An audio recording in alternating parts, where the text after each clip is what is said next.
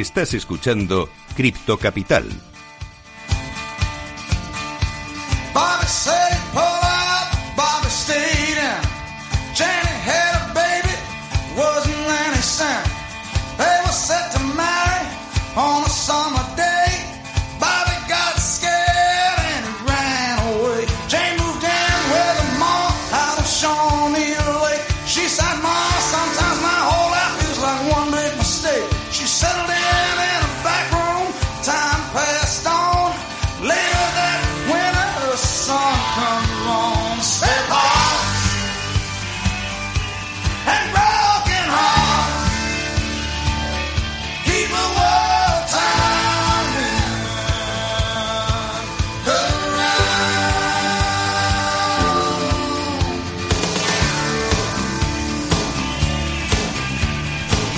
Bueno, pues aquí seguimos en Crypto Capital, como siempre, con buena música.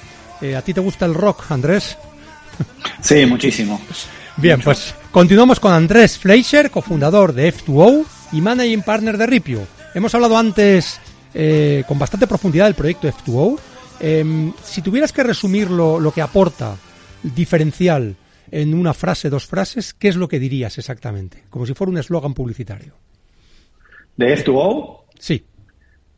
Bueno, F2O lo que, lo que aporta es eh, el poder de transformar por completo la propiedad de los clubes deportivos eh, y poner al aficionado en primer lugar y darle la posibilidad de ser dueño eh, y bueno, creo que ahí ya. Sí, sí, sí, perfecto. y, de, no, lo cumples perfectamente. Además, yo creo que así se ha entendido muy bien. Los que a lo mejor no han podido escuchar la primera parte de la entrevista, por cierto, la tenéis en el podcast y en la web de Capital Radio, capitalradio.es. Podéis ver ahí todos los episodios, incluido este. Cuando acabe, estará la grabación eh, eh, puesta ahí, ¿no? Em, decías que revoluciona. Em, ¿Tiene algo que ver, o sea, en la evolución que tenéis pensado de F2O? ¿Tiene algo que ver el mundo cripto? Es decir, ¿va a haber posibilidades de que en el futuro pues haya algún token? No sé si alguno de los procesos estén en la blockchain. Cuéntanos un poco cómo se ve ese, esa evolución hacia el futuro. Buenísimo. Primero, si querés, te cuento un poco hacia atrás. Eh, parte de las razones por las que yo me sumo, yo de vuelta, mi, mi background, para los que recién se suman, está muy relacionado con cripto desde hace muchos años. Entonces, cuando me sumo a, este proyecto, eh, lo que íbamos a hacer era justamente levantamiento de capital en cripto para poder comprar el, este equipo de fútbol en, España que estamos hablando.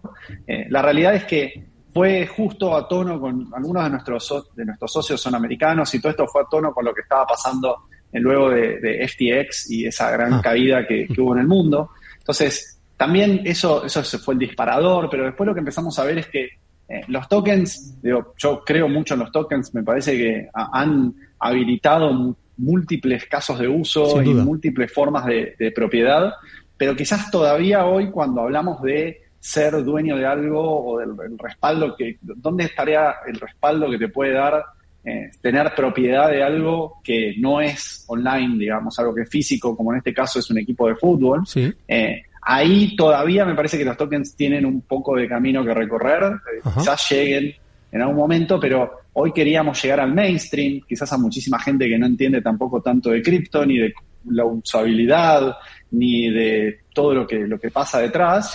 Entonces nosotros decidimos ir por un camino en el cual eh, ir, más por lo tradicional, que tiene que ver con las, con las acciones o estas stocks de, emitidas a través de la SEC, ¿no? que es algo mucho más familiar y que lleva muchísimos años más en el, en el mundo. Eh, respecto a tu pregunta igualmente en cuanto al qué puede haber de cripto en nuestro roadmap, eh, es algo que estamos pensando muy, obviamente es parte de mi rol.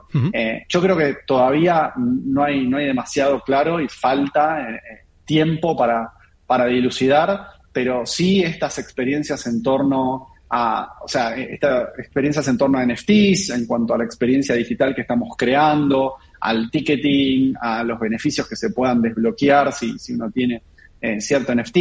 Eso es algo que yo lo considero y lo veo con buenos ojos para, para nuestra experiencia de producto, eh, pero estamos por el momento en fase de, de análisis porque, digamos, el proyecto todavía tiene varias etapas que atravesar eh, en cuanto a, este proceso que estamos haciendo ahora de darnos conocidos, de sumar eh, darnos a conocer, perdón, de sumar gente a la lista de espera, de, lograr que la gente entienda y valore y compre eh, nuestra acción, luego comprar el equipo de fútbol y correrlo. Digamos, hay mucho, mucho que hacer, eh, pero sí obviamente siempre vamos a tener eh, cercanía con, con cripto y vamos a considerar todo tipo de cosas que se puedan hacer.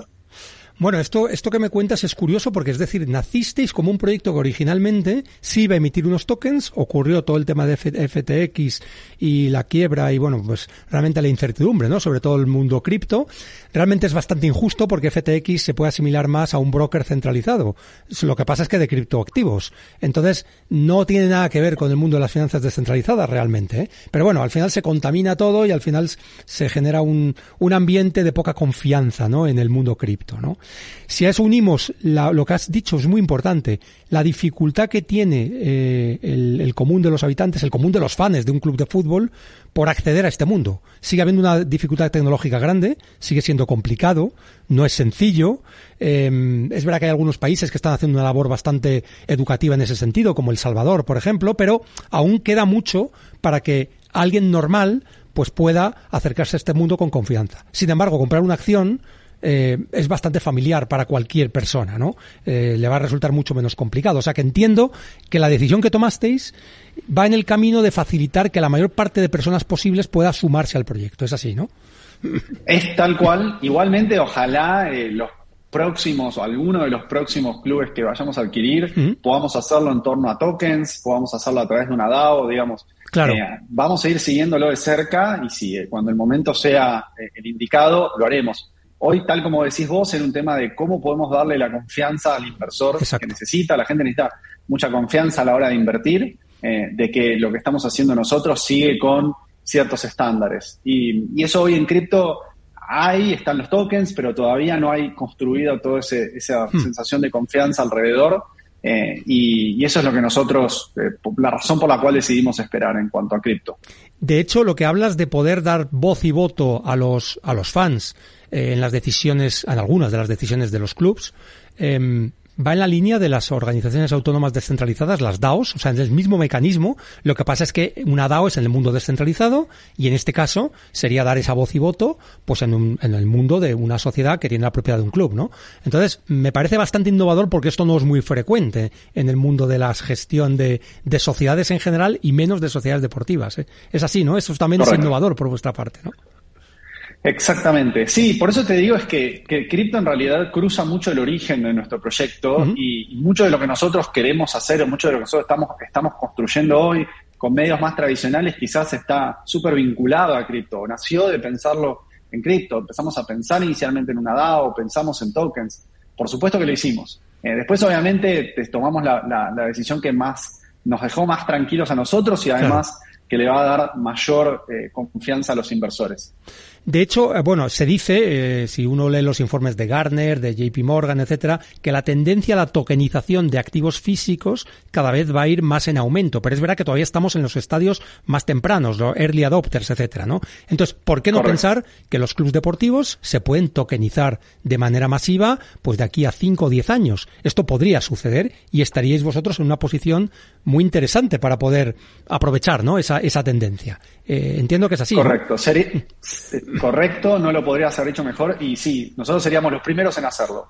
Ojalá seamos los primeros en hacerlo en cuanto eh, haya, digamos, la suficiente confianza en este sistema como para poder hacerlo con cripto. Eh, nosotros nos sintamos cómodos de que la gente lo va, lo va a adoptar de la mejor manera posible.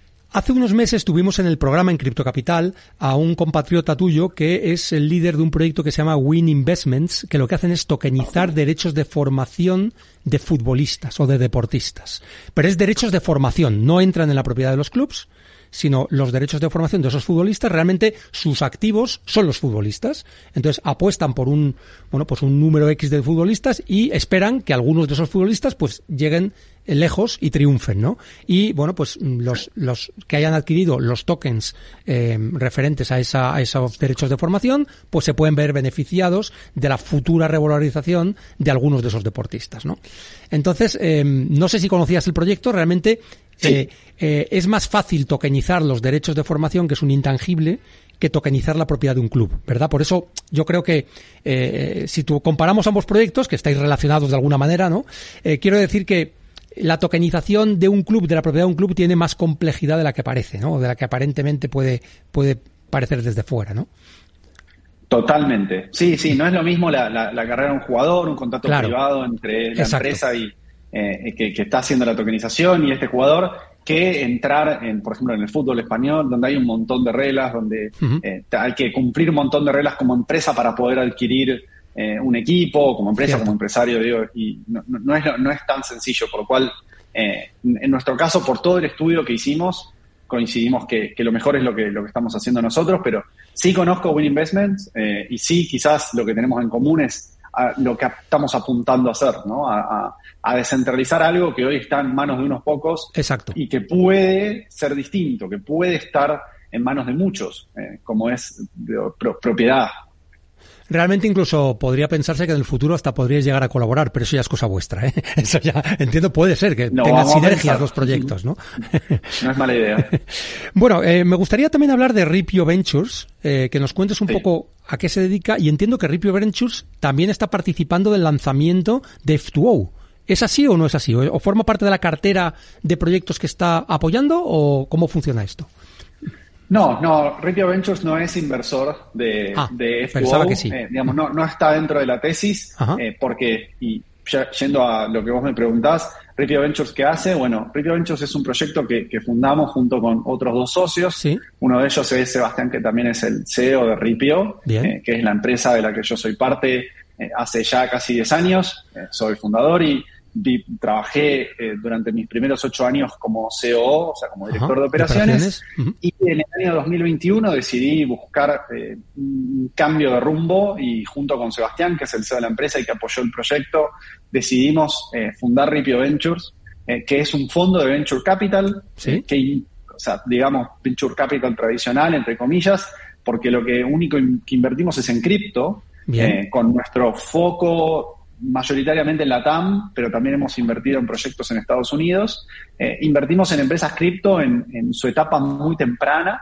Eh, de hecho, ahora estamos corriendo un programa de aceleración y estamos invirtiendo en, proyectos que apenas están sacando un MVP, eh, pero a lo que más apuntamos desde, desde el fondo es a proyectos que ya tienen un MVP, pero que están en la primera etapa, o sea, lo llamamos capital semilla o pre-semilla incluso, que apuntamos a entrar muy, muy temprano y con toda nuestra, nuestra red y con todo nuestro advisory y con las conexiones que podemos hacer para estos proyectos, apuntamos a que crezcan eh, mucho y obviamente eso beneficia tanto al startup como a nosotros, como también a todo el mundo cripto, obviamente, porque estamos hablando de startups que tienen impacto en la, en la comunidad cripto. Claro. Eh, y me, imagino que tenéis unos criterios de elección de esos proyectos y el hecho de que ahora mismo no estéis eh, con F2O eh, se debe a, qué motivos? ¿Hay algún impedimento? ¿Podría haber sido un proyecto en el cual hubierais invertido o qué ha sucedido ahí o no o simplemente no ha hecho falta y ya está. Son proyectos independientes, ¿no? Puede ocurrir también. No, no, sí, son proyectos independientes. Digo, yo, yo trabajo en ambos. Ripio es donde, donde trabajo hace mucho más tiempo eh, y F2O es un proyecto que en el cual trabajo hace casi dos años, no es poco. Ya llevamos mucho en esto, pero, pero quizás es el más nuevo. Eh, la única razón por la que no invertimos, Carlos, y te respondo, es porque no está en la tesis, digamos. Eh, mm. Nosotros solo, Ripio Ventures solo invierte en proyectos cripto. Perfecto. Si el proyecto no es cripto, no va a entrar ni siquiera a nuestro pipeline, o sea, no, lo podemos ni analizar. Eh, tratamos de ser estrictos con nuestra tesis y F2O es básicamente un, proyecto que tiene que ver con el mundo del deporte, con el mundo digital, con la descentralización, pero desde quizás una visión más tradicional porque trabaja con, con acciones emitidas y reguladas por la SEC, digamos. O sea que digamos que con la primera visión que había de F2O del proyecto de emitir tokens, sí hubiera sido un proyecto invertible por Ripio Ventures, ¿no? Si no hubierais tenido que cambiar esa, hacer ese switch, ¿no? Pero bueno, eh, lo, que me interesa es saber cuáles son los criterios, aparte de que sea un, un proyecto relacionado con el mundo cripto, de emprendimiento, cuáles son los criterios que os llevan a admitir o no, porque entiendo que analizáis todo tipo de proyectos en países de Latinoamérica, fuera de allí, Estados Unidos, me has dicho. Eh, ¿Realmente qué es lo que hace que un proyecto sea invertible por vosotros? Bien, bueno, obviamente nosotros tenemos todo un proceso. Eh, es un poco largo, quizás para resumirlo, prestamos mucha atención a los founders. Claro. Eh, yo soy parte de una startup desde hace casi 10 años y conozco muchísimos startups y en general los que mejor les va tienen como, si son más de un founder, hay buena cohesión, hay buena respuesta en caso de, crisis, digo, son gente que se conoce, que ha trabajado antes. Eh, la resiliencia de los founders, la actitud de los founders es algo que es muy importante, por eso nosotros le prestamos muchísima atención y cómo trabajan entre sí. Eh, después, obviamente, que el proyecto, el problema que esté solucionando eh, sea un problema real, pensamos en las complicaciones que puede llegar a tener, en la escala que puede llegar a tener ese, ese MVP que, están construyendo, el mercado al que están apuntando, tratamos de hacer nuestra, nuestra investigación de, ese, de ese mercado y obviamente mucho tiene que ver también con nuestra experiencia, con que usamos las aplicaciones, usamos todo tipo de aplicaciones cripto eh, y, entonces nuestro propio instinto, por decirlo de alguna manera, a veces nos ayuda a discernir qué proyecto vale la pena y qué proyecto no vale la pena invertir, eh, cuál es el plan del, proyecto en el largo plazo, el roadmap, qué es lo que piensan hacer, eh, cuánto analizaron las contingencias que pueden tener a lo largo del crecimiento y, bueno, todo eso por decir muchísimas cosas más que, nosotros ponemos en una balanza a la hora de tomar una decisión de si invertimos o no. No, pero lo que has dicho es muy interesante porque los que no conozcan bien el mundo del venture capital, uno de los primeros criterios es precisamente conocer bien a los fundadores, qué es lo que les impulsa, qué cualidades tienen y realmente que tengan el compromiso de llevar adelante su proyecto. Eso es casi una de las primeras condiciones sin las cuales el resto importa menos, e importa, pero, pero si no se cumple esa primera condición, no seguimos, no seguimos hablando, ¿no? Sí, y sobre todo en el mundo cripto, Carlos, porque el mundo cripto es, o sea, si, si, el mundo de por sí tiene sus, sus olas, ¿no? Sus momentos de bull market, bear market, el mundo cripto es completamente extremo, o sea, y todo puede pasar muy rápido, mm, mm. Eh, y cambia muy rápido, entonces hay que entender, o sea, no cualquiera puede llevar adelante un proyecto en general, y en el mundo cripto hay que tener para mí todavía un extra. Entonces tratamos de ver que todos nuestros founders tengan eso, porque hay que saber surfear este mundo. Eh, no es para cualquiera. Bueno, hay que diseñar bien también los tokenomics, todo ese tipo de. La verdad es que no es fácil, ¿eh? Y hay mucho. También hay mucho humo que se vende por ahí y hay que saber distinguir lo que es humo de lo que es un proyecto real, ¿no? Con impacto y con escalabilidad, ¿no? Es un trabajo precioso, ¿eh? Como cuántos proyectos analizáis eh, al año, por ejemplo, ¿no? No que invirtáis, sino que analizáis. Eh, ¿Cómo es el vuestro proceso? Mira, la métrica que tenemos de 2022 es que analizamos 500 proyectos. Eh, terminamos, sí, un montón. Terminamos invirtiendo, si no me equivoco, en 13 eh, durante 2022 o 12, 12 de 500 y otro tanto estamos invirtiendo este año. El primer fondo que hicimos está cerrado, o sea, terminó hace poco, por lo cual también eso, hasta cuánto dinero tenés disponible para invertir, es lo que limita a veces cuántos startups vas a revisar, porque si no hay capital tampoco podés invertir. Em, y, sí, básicamente muchos proyectos revisamos. Eh, y es lo que decís vos, obviamente siempre llega mucho humo, mucha gente que está en cripto, porque sobre todo en el 2022, que veníamos con la última pata de la, última parte, el boom, la explosión, sí, efectivamente. Eh, había muchísimo proyecto que viene a cripto porque hay plata, entonces vienen a, llevarse lo suyo. Eh, y también hay que tratar de separarlo porque obviamente esos son los que después consideramos nosotros que no duran en el mercado, ¿no? Está claro. Eh, bueno, para que la audiencia se haga una idea, lo que están diciendo es que analizan 50 proyectos al mes, aproximadamente, o 40, 50, y invierten en uno al mes. Más o menos, fijaros la proporción, es de 51 o 41 el filtro que se hace precisamente para decidir si invertir o no, lo cual yo creo que estáis haciendo un muy buen trabajo. Hoy, antes de despedirnos, ¿quieres algún mensaje final para la audiencia? Para, eh, bueno, no sé si quieres mm, mm, lanzar algún mensaje específico.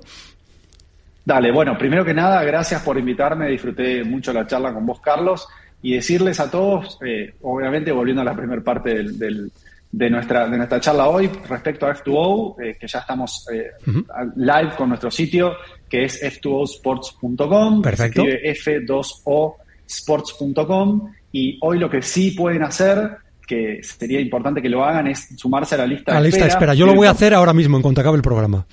Te lo recomiendo. digo, importante en cuanto a si te interesa el proyecto y querés ser parte, es importante porque vas a estar atento a las novedades y vas a ser de los primeros en poder adquirir la acción. Por ende, vas a ser el que la compre al precio más barato eh, o perdón, al precio más bajo sería en, español, y que después además eh, accedas a beneficios exclusivos. Entonces, invitamos a todos los que les haya interesado y de paso ahí pueden conocer más, tenemos material y contenido que, que estamos publicando y también a seguirnos en nuestras redes sociales.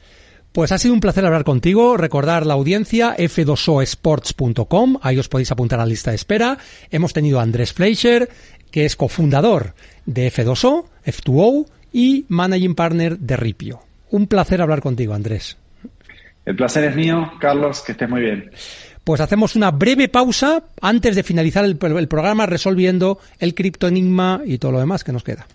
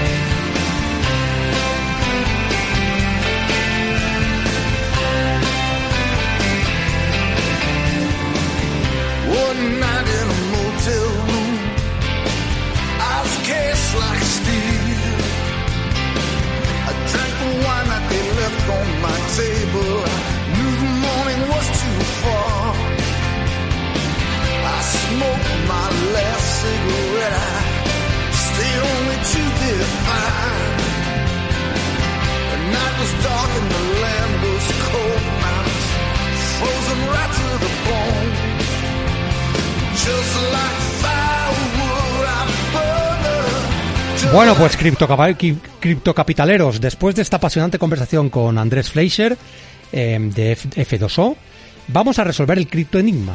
Las iniciales FOMO, F-O-M-O, representan la frase Fear of Missing Out, que en español se traduce como miedo a perderse algo.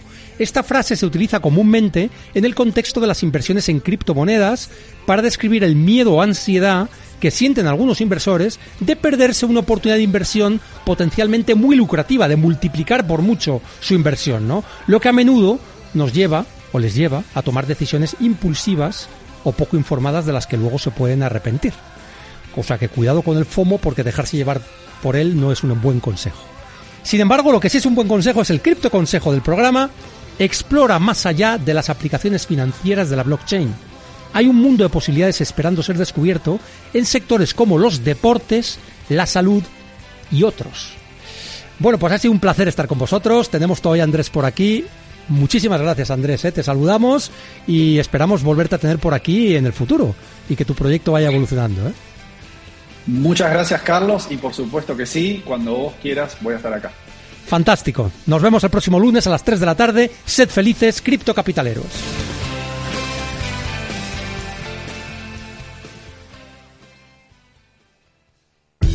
La segunda edición del Global Mobility Call arranca en IFEMA. La gran cita del sector reunirá más de 100 empresas y startups nacionales e internacionales, 10.000 profesionales, más de 100 ponencias y 300 speakers. Y Capital Radio estará allí el día 24 de octubre desde las 2 de la tarde y durante toda la semana con diversos especiales desde el Global Mobility Call. Movilidad sobre ruedas con Chimo Ortega. Capital Radio. La genuina radio económica. Madrid, 103.2 FM. Capital Radio. Capital Radio. 10 años contigo.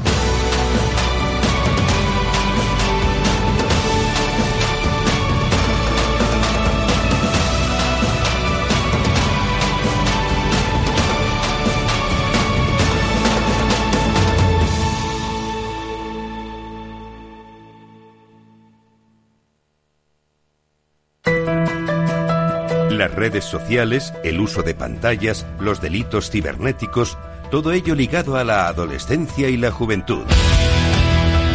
Nos preocupan nuestros hijos y su exposición a la tecnología.